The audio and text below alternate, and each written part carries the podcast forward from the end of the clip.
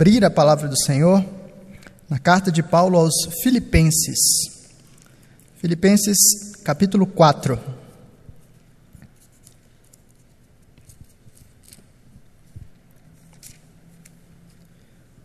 Carta de Paulo aos Filipenses, capítulo 4. Para nós lermos do versículo 10 até o versículo 20.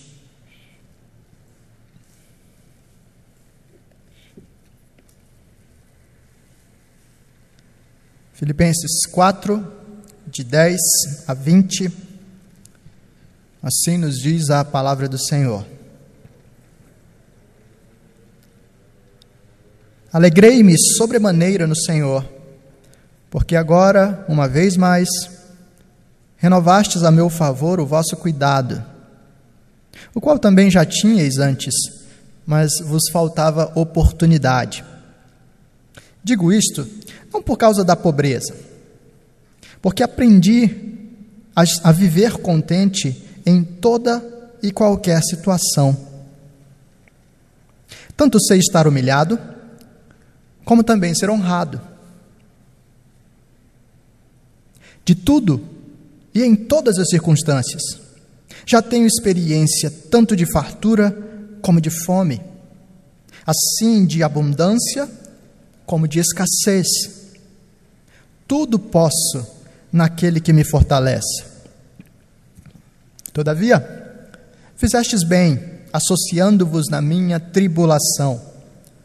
E sabeis também vós, ó Filipenses, que no início do Evangelho, quando parti da Macedônia, nenhuma igreja se associou comigo no tocante a dar e receber, senão unicamente vós outros. Porque até para Tessalônica mandastes não somente uma vez, mas duas, o bastante para as minhas necessidades. Não que eu procure o donativo, mas o que realmente me interessa é o fruto que aumente o vosso crédito. Recebi tudo e tenho abundância. Estou suprido, desde que Epafrodito me passou as mãos o que me veio da vossa parte como aroma suave como sacrifício aceitável e aprazível a Deus. E o meu Deus, segundo a sua riqueza em glória, há de suprir em Cristo Jesus cada uma de vossas necessidades.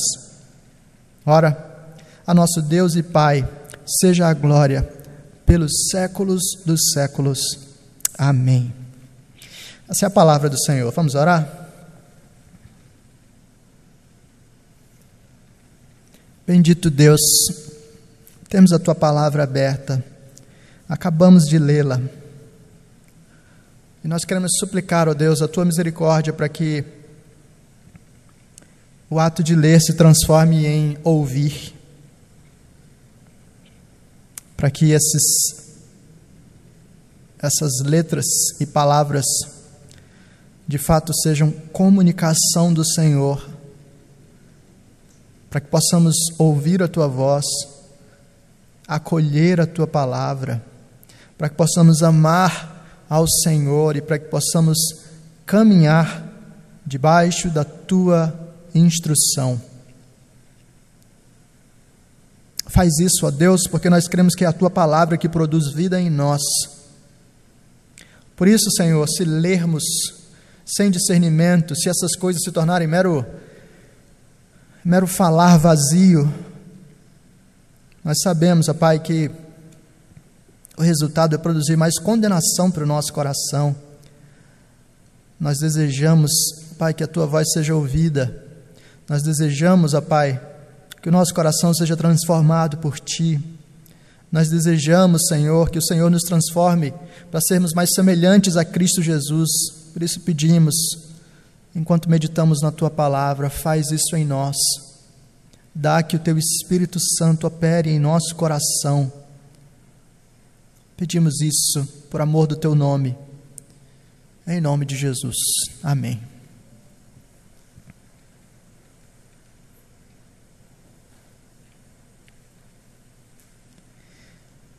Essa é a oitava reflexão que nós estamos fazendo sobre o momento em que Deus nos colocou, observando essas coisas à luz da palavra de Deus. Nós estamos tentando pensar ou enxergar essa realidade de pandemia, distanciamento social, crise política, crise econômica, crises relacionais e tantas outras dificuldades. Estamos tentando pensar todas essas coisas utilizando o ponto de vista da sabedoria bíblica. Como é que Deus nos guia no meio disso? Nós podemos descrever essas meditações como uma batalha para mantermos o nosso coração no lugar ou colocarmos o nosso coração no lugar enquanto enfrentamos momentos desafiadores. E a descrição de batalha é exatamente para reforçar essa dinâmica de luta. Eu e você estamos lutando para que aquilo que estamos experimentando faça algum sentido é verdade que eu e você não vamos ter todas as respostas para a nossa situação. É verdade que eu e você não vamos conseguir os detalhes específicos de cada aspecto do plano de Deus. É verdade que talvez a gente nunca tenha a resposta exata de como foi que esse vírus surgiu, o que foi que aconteceu para que ah, eu ficasse doente, o que foi que aconteceu para que a minha empresa falisse, o que foi que aconteceu em termos mais específicos para que isso me afetasse tanto. É verdade que talvez aí você não tenhamos todas essas respostas, mas nós estamos lutando para que o nosso coração esteja no lugar e assim, mesmo sem todas as respostas, nós podemos caminhar no meio disso dizendo: Deus está conduzindo todas as coisas. Mas não é só manter o coração no lugar, eu e você estamos lutando para, além disso, ter prazer em Deus no meio da turbulência. Não basta apenas ah, baixar a cabeça de modo resignado. Tudo bem, eu não vou murmurar. Deus deseja que você sigamos além disso, para ter prazer nele, para ter um coração descansado nele. Isso não significa ficar eufórico. Ninguém fica eufórico com uma crise econômica, ninguém fica eufórico com um desemprego, ninguém fica eufórico com uma doença. Mas significa ter o coração tão intensamente cativado pelo Senhor, que nós poderemos falar como o salmista Ainda que eu ande pelo vale da sombra da morte, não temerei, porque tu estás comigo. Essa é uma batalha. Nessa batalha nós precisamos de altas doses da graça de Deus que é derramada no culto público. Os meios de graça são os instrumentos pelos quais Deus nos fortalece, nos trata palavra e sacramentos.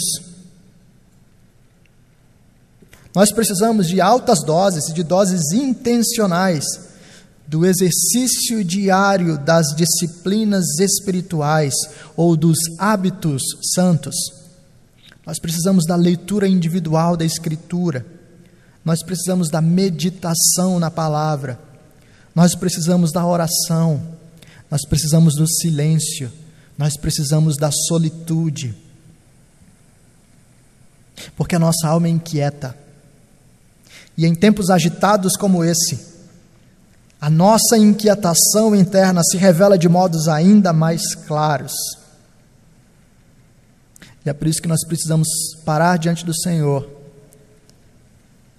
para ouvir do Senhor como é que nós podemos caminhar em toda a dinâmica da vida, mas certamente em momentos críticos, experimentando descanso, paz e alegria nele. Hoje nós vamos observar mais um recurso poderoso para caminhar com o Senhor no meio das crises. O que é chamado aqui pela, pelo apóstolo Paulo de contentamento. O apóstolo Paulo abre os nossos olhos para esse recurso e ele nos ajuda a olhar para situações difíceis, tendo uma postura radicalmente diferente daquela que talvez eu e você já temos adotado ou daquela que muitas pessoas simplesmente consideram normal. Paulo faz isso nesse trecho que nós lemos de sua carta aos Filipenses. Filipenses é uma carta interessante. Ela é considerada a, a carta da alegria, né? a, a, própria sessão que nós começamos é, a ler, iniciando no versículo 10 do capítulo 4, nos diz: Alegrei-me sobremaneira no Senhor. E Paulo usa muito essa expressão. Ele fala de como ele se alegrou, ele fala para a igreja se alegrar. Essa é uma carta que volta e meia o apóstolo está mencionando ou repetindo o tema da alegria. Mas o curioso aí é que Paulo fala sobre alegria quando ele mesmo está experimentando um certo momento crítico, porque ele está preso. Ele está preso em Roma. Provavelmente uma prisão domiciliar. E talvez você encontre algum ponto de contato da sua própria experiência agora preso em casa. Claro, não é a mesma coisa. Você não tem um centurião, um soldado ou algum representante do poder político de Roma para lembrar você que você está preso ah, de um modo ainda mais eh, intenso. Mas certamente pessoas presas nas suas casas podem experimentar alegria. Paulo havia plantado a igreja na cidade de Filipos. Está lá em Atos capítulo 16. E é impressionante como o Senhor usou Paulo ali para fazer coisas tão, ah, tão, tão, tão fundamentais, tão básicas e tão belas. A igreja começou a, a tomar forma. E agora, alguns anos depois, provavelmente aqui 11 anos depois, o apóstolo Paulo recebe, nesse contexto de prisão, recebe uma manifestação de apoio dessa igreja. Essa igreja envia um homem chamado Epafrodito. E Epafrodito vai até Paulo para dar notícias da igreja em Filipos e vai até o apóstolo Paulo para levar ofertas, um apoio da, daquela igreja. Recebendo essas notícias e recebendo as ofertas, o apóstolo Paulo escreve a essa igreja para também dar notícias suas, para agradecer pelo apoio, para dar notícias de Epafrodito, que havia adoecido até quase a ponto de morrer, para alertar a igreja quanto aos falsos mestres e o seu falso ensino, para encorajar a igreja diante do seu chamado. Nós estamos lendo o trecho final, no qual Paulo agradece o apoio da igreja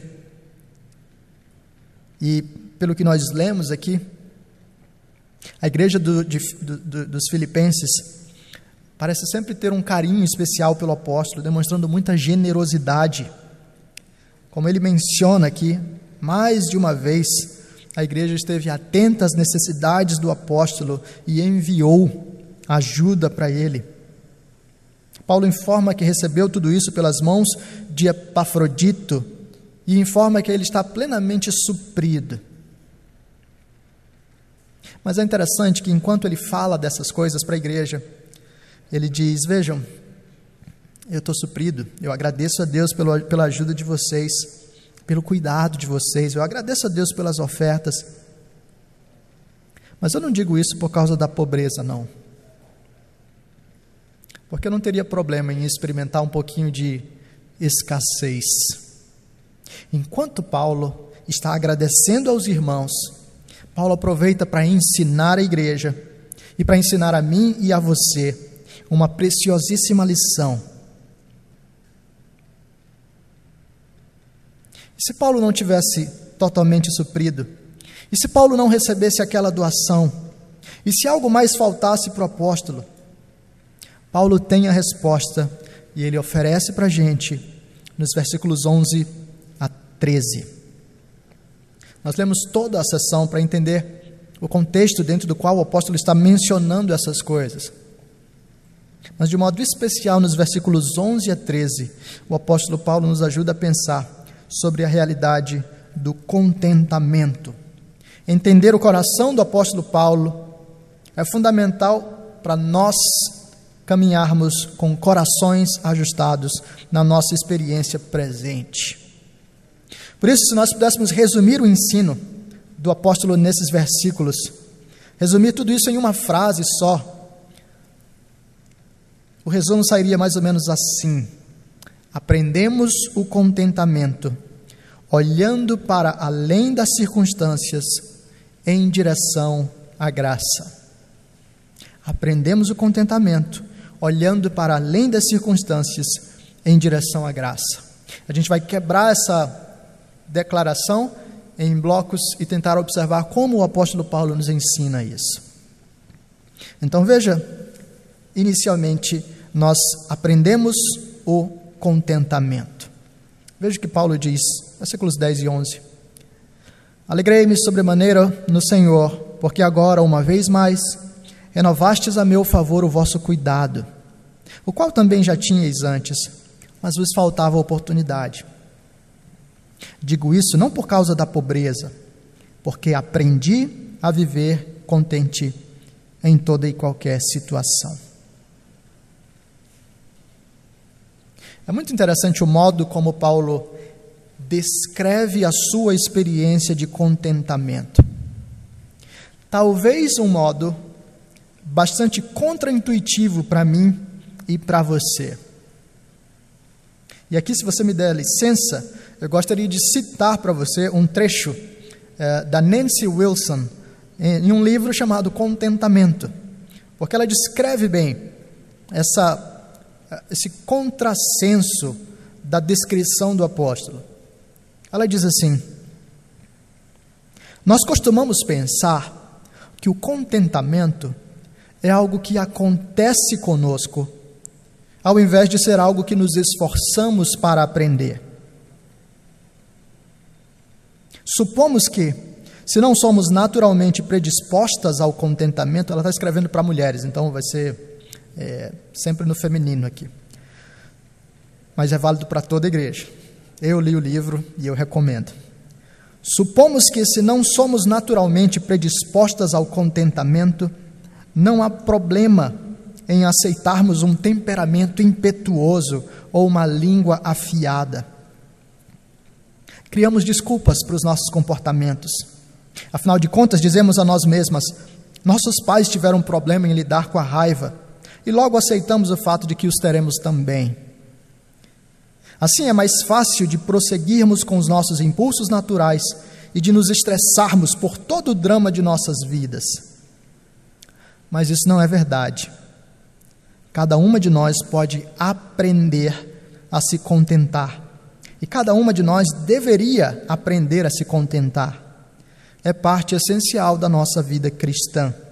Não se trata de uma opção. Veja que interessante. Nós tendemos a pensar que contentamento é algo que simplesmente aparece no nosso coração. Talvez se você orar muito, talvez se você ler muito a Bíblia, um dia você vai acordar e vai perceber que você se tornou contente. Mas a expressão usada pelo apóstolo Paulo e especialmente quando combinada com outros textos, como ah, aquele que nos ensina a nos exercitar na piedade, demonstram para a gente que a experiência do contentamento não é simplesmente algo que surge, mas algo que é aprendido, cultivado.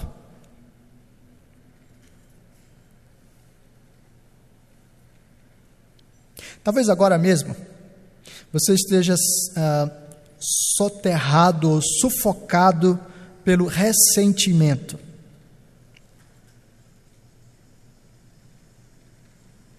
E enquanto você anda soterrado e sufocado pelo ressentimento, dizendo: está tudo errado comigo, eu não aceito que o meu emprego esteja dessa forma, eu não aceito que o meu casamento esteja dessa forma, eu não aceito que o presidente esteja agindo dessa forma, ou que o governador esteja agindo dessa forma. Eu não aceito isso, eu não aceito aquilo. Enquanto você ah, cresce na experiência de ressentimento, você cria justificativas para isso.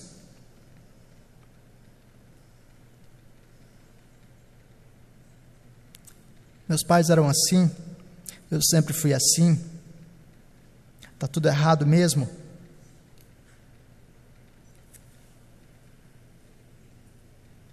Talvez você esteja em paz com o fato de não estar contente, porque você acha que está justificado no seu ressentimento e murmuração. Paulo nos diz: aprendi a estar contente. Uma outra tradução desse trecho poderia ser: Eu aprendi o segredo de estar contente. E essa tradução é ainda um pouco mais interessante por causa da palavra que o apóstolo Paulo usa aqui, para aprender. Essa é uma palavra, ela aparece uma única vez na Escritura, mas ela é uma palavra comum nas religiões místicas daquela época. Essa era a palavra utilizada para as pessoas que eram iniciadas em algum tipo de conhecimento secreto especial, em algum tipo de novo nível dentro daquela religião ou daquelas religiões pagãs. Paulo pega essa palavra e diz: Deus está me iniciando, Deus está me ensinando, Deus está mostrando para mim o segredo de eu caminhar em contentamento.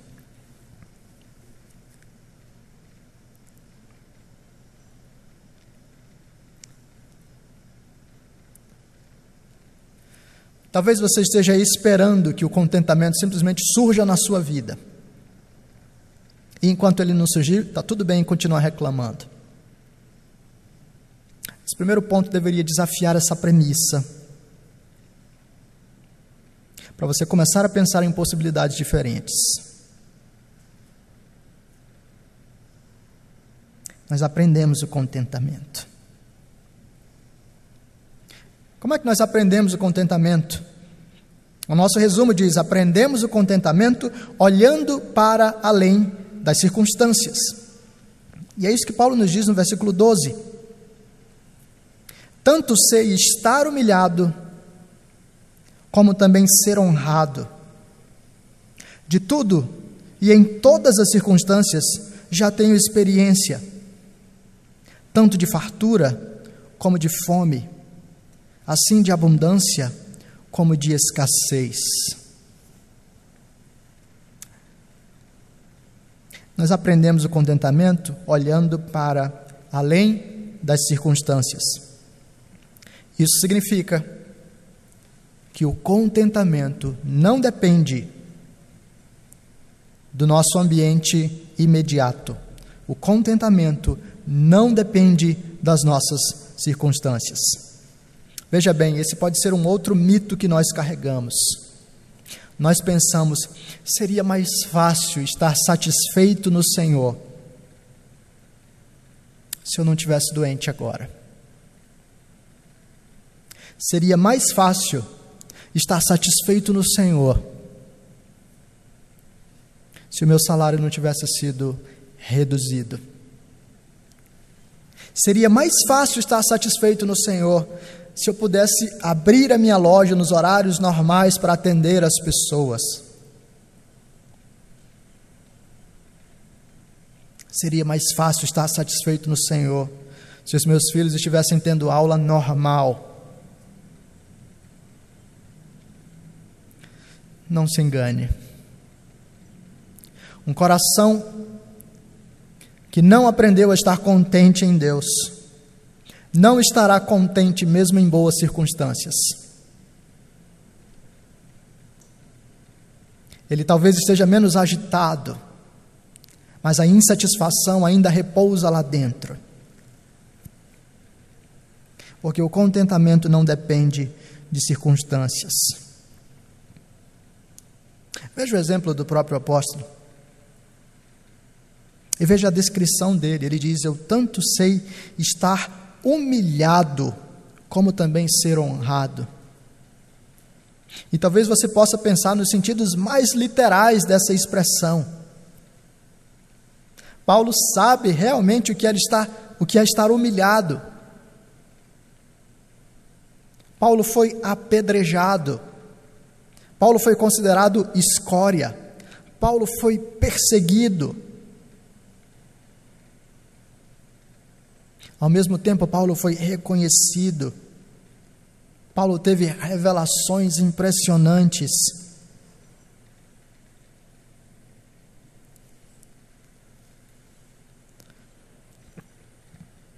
Mas o contentamento de Paulo não repousa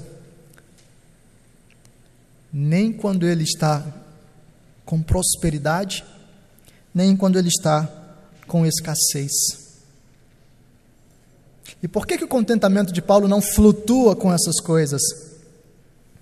Porque a identidade dele está baseada em algo mais sólido. Nós tendemos a pensar que a nossa paz depende de circunstâncias pacíficas.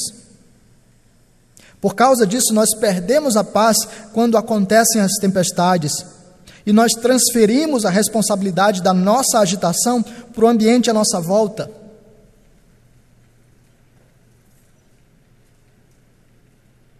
Eu estou inquieto mesmo. Ah, mas também com essa economia.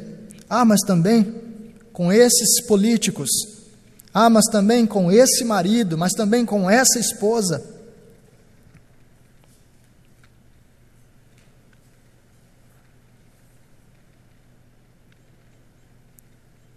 O grande problema é que nós temos fincado a nossa identidade nessas circunstâncias.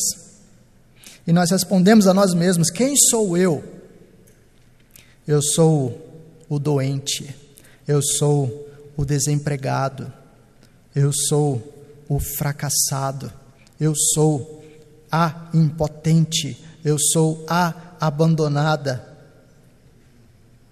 Na base dessa identidade frágil, fincada nas circunstâncias, nós sucumbimos, afundamos e vamos morrendo aos poucos no nosso ressentimento.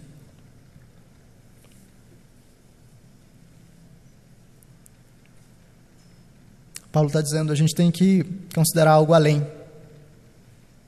É possível, irmãos, é possível experimentar paz e satisfação em Deus no meio das tribulações.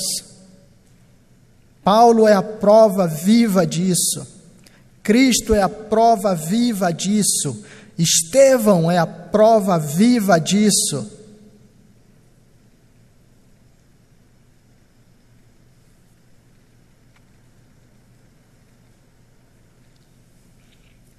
Talvez você lembre de Abacuque, capítulo 3, versículos 17 a 19, que nos diz: Ainda que a figueira não floresça, nem haja fruto na vide, o produto da oliveira minta e os campos não produzam mantimento, as ovelhas sejam arrebatadas do aprisco e nos currais não haja gado. Todavia, eu me alegro no Senhor, exulto no Deus da minha salvação. O Senhor Deus é a minha fortaleza e faz os meus pés como os da corça e me faz andar altaneiramente.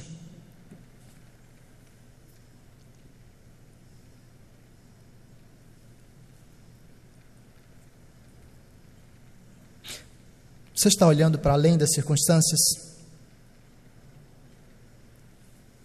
Ou o que define o seu humor o que define a sua identidade, o que define as suas respostas diárias à vida, é aquilo que você consegue enxergar apenas agora.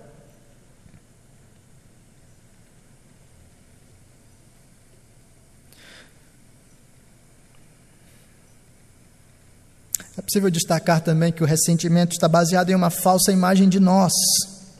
Não apenas a nossa identidade é frágil, baseada em coisas erradas,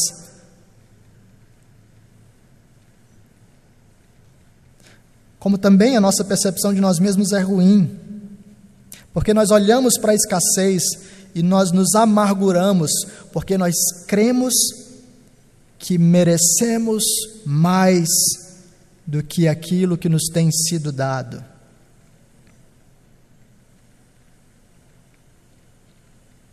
Por que, é que você arde em ira por não poder cumprir os seus planos? Por que, é que você está irado porque não conseguiu viajar com a família nesse mês de, nesses meses de férias? Por que, é que você está irado por não conseguir trabalhar normalmente? Por que, você está irado em ter que ajudar seus filhos que não conseguem se concentrar muito numa aula na frente do computador? Por que você está irado com mudanças? É porque você acha que a vida devia para você aquilo que você esperava. E entenda a vida como Deus devia aquilo que você esperava. Nós achamos que Deus está em dívida conosco. Por isso nós afundamos em ressentimento, nós afundamos em ira, nós afundamos em mágoa. Mas você consegue perceber o quão tola é essa percepção?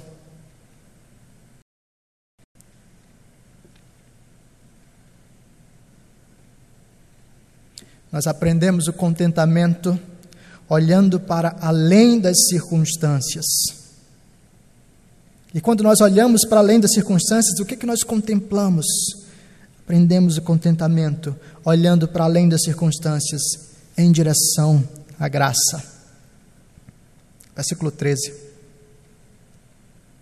Tudo posso naquele que me fortalece.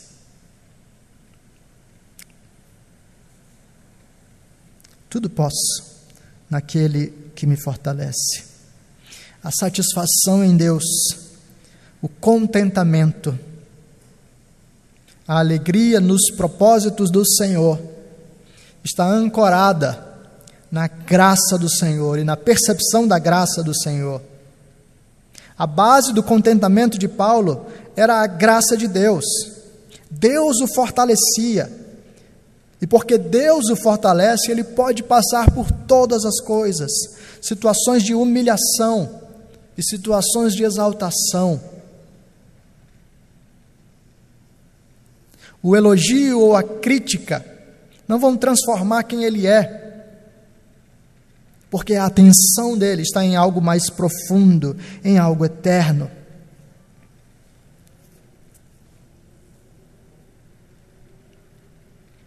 É interessante as palavras que o apóstolo Paulo usa.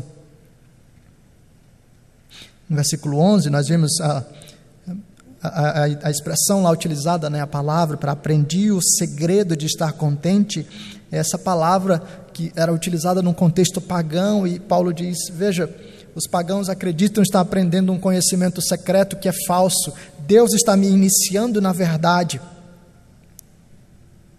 E a palavra que Paulo usa para estar contente, para contentamento, é a palavra que os estoicos utilizavam na época.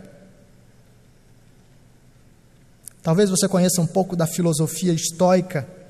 Ela tem ressurgido em nossos dias, especialmente entre pessoas do campo da produtividade que resgata um pouco de você assumir responsabilidade, ter resiliência, ter firmeza diante das dificuldades. E eles resgatam essa filosofia estoica para dizer: você precisa levar na raça, no peito.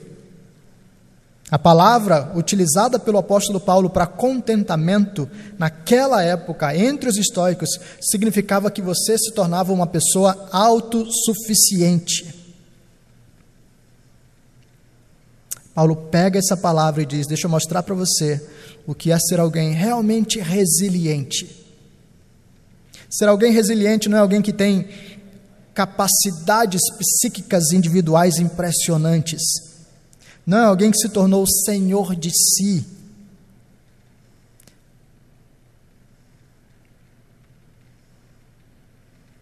Contentamento, sanidade, equilíbrio, Força não é autossuficiência, é dependência de Deus. Dependência de Deus. Tudo posso naquele que me fortalece.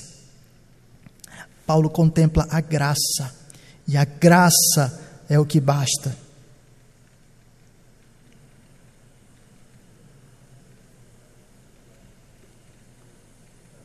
Quando nós tiramos o olhar apenas das circunstâncias e passamos a contemplar a graça de Deus, nós podemos considerar os nossos desafios e as nossas alegrias por um prisma diferente. Deus nos fortalece, Deus nos encaminha, Deus nos sustenta, Deus nos dirige, Deus nos pastoreia.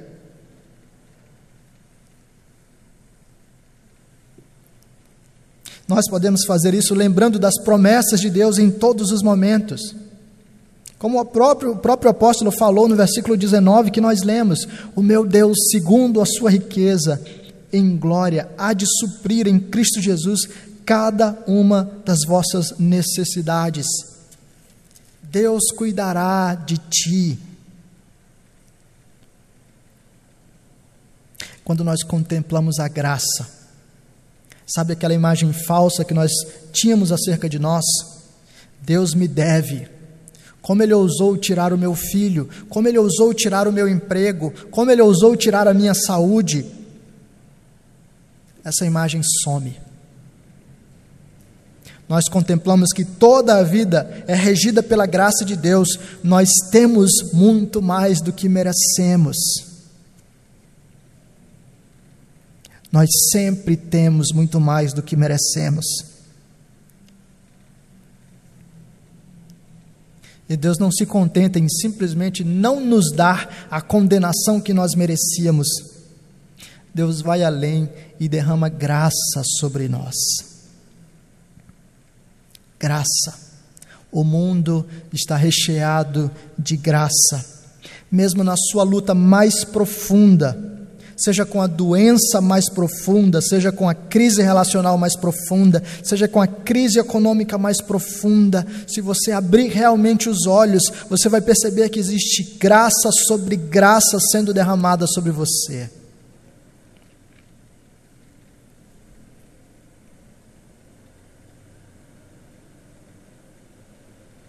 E quando você contempla a graça, quando nós contemplamos a graça, nós somos livrados, libertos da postura de autocomiseração. Nós ganhamos paz para caminhar sem ressentimento.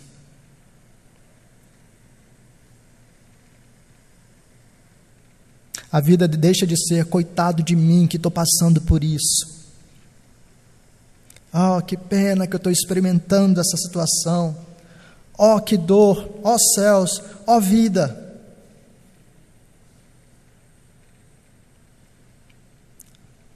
nós passamos a dizer: tudo posso naquele que me fortalece. Eu não sei o que, que vem por aí. Eu não sei se tem uma pandemia no próximo ano.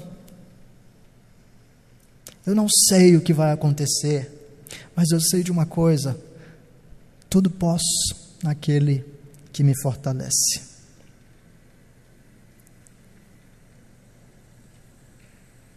aprendemos o contentamento, olhando para além das circunstâncias, em direção à graça. Qual é o estado atual do seu coração? Você está ressentido? Você se alimenta de autocomiseração? Você lambe as suas feridas todos os dias?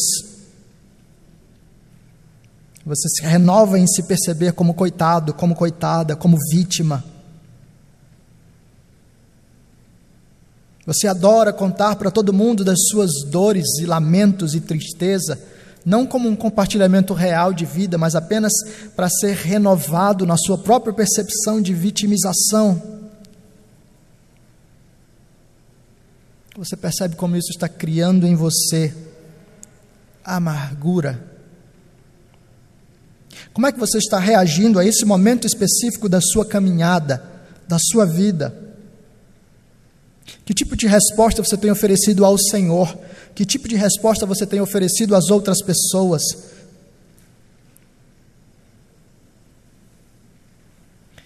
Você está disposto a aprender o contentamento?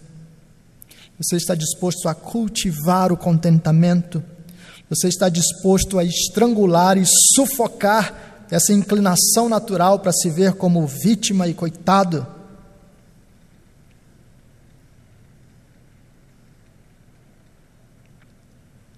Você está olhando para as circunstâncias mais do que para o Senhor?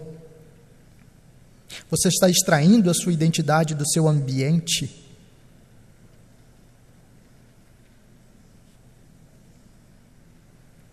Você está contemplando e meditando na graça de Deus?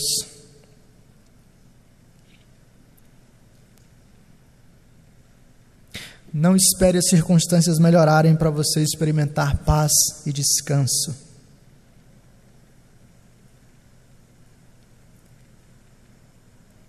Porque quando as situações melhorarem, se o seu coração não tiver aprendido o contentamento, você apenas vai esconder o seu descontentamento em algum cantinho lá no fundo do seu coração. Não espere as circunstâncias melhorarem para aprender a descansar em Deus. Batalhe por isso hoje. Batalhe por isso todos os dias. Olhe para o Autor e Consumador da nossa fé. Cresça um dia de cada vez um pouquinho de cada vez, em um coração que aprende a se satisfazer no Senhor. E faça isso confiando que esse é o interesse do próprio Deus na sua vida. Esse interesse é tão profundo que Deus, o Pai, entregou o seu próprio filho para sofrer o tormento real, para ser vítima real para sofrer injustiça real, a fim de que eu e você recebêssemos graça, a fim de que eu e você pudéssemos dizer: tudo posso naquele que me fortalece. Vamos orar?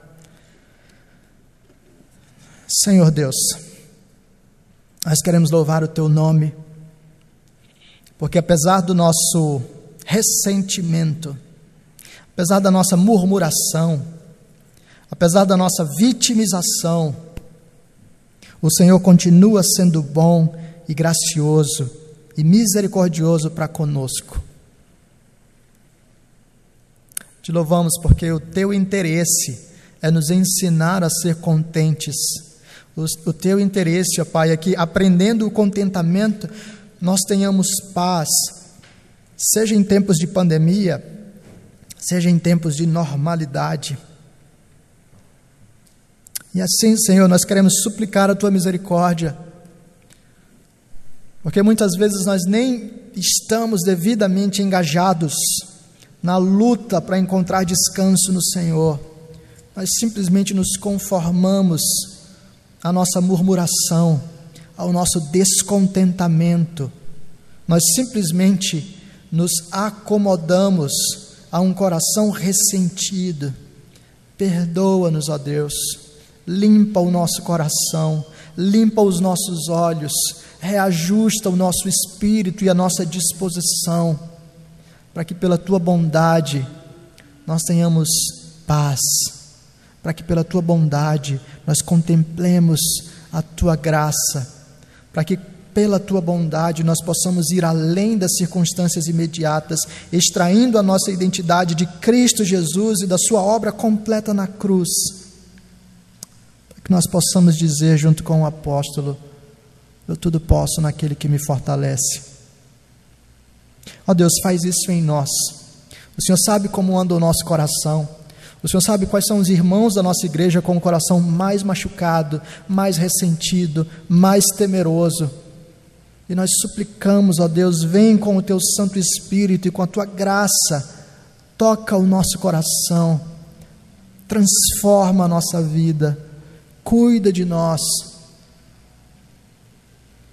para que nós aprendamos a descansar em Ti. Faz isso, ó Deus, pela promessa que o Senhor fez de redimir e preparar a tua noiva, a tua santa igreja. Faz isso por amor do teu nome, nós pedimos, em nome de Jesus. Amém.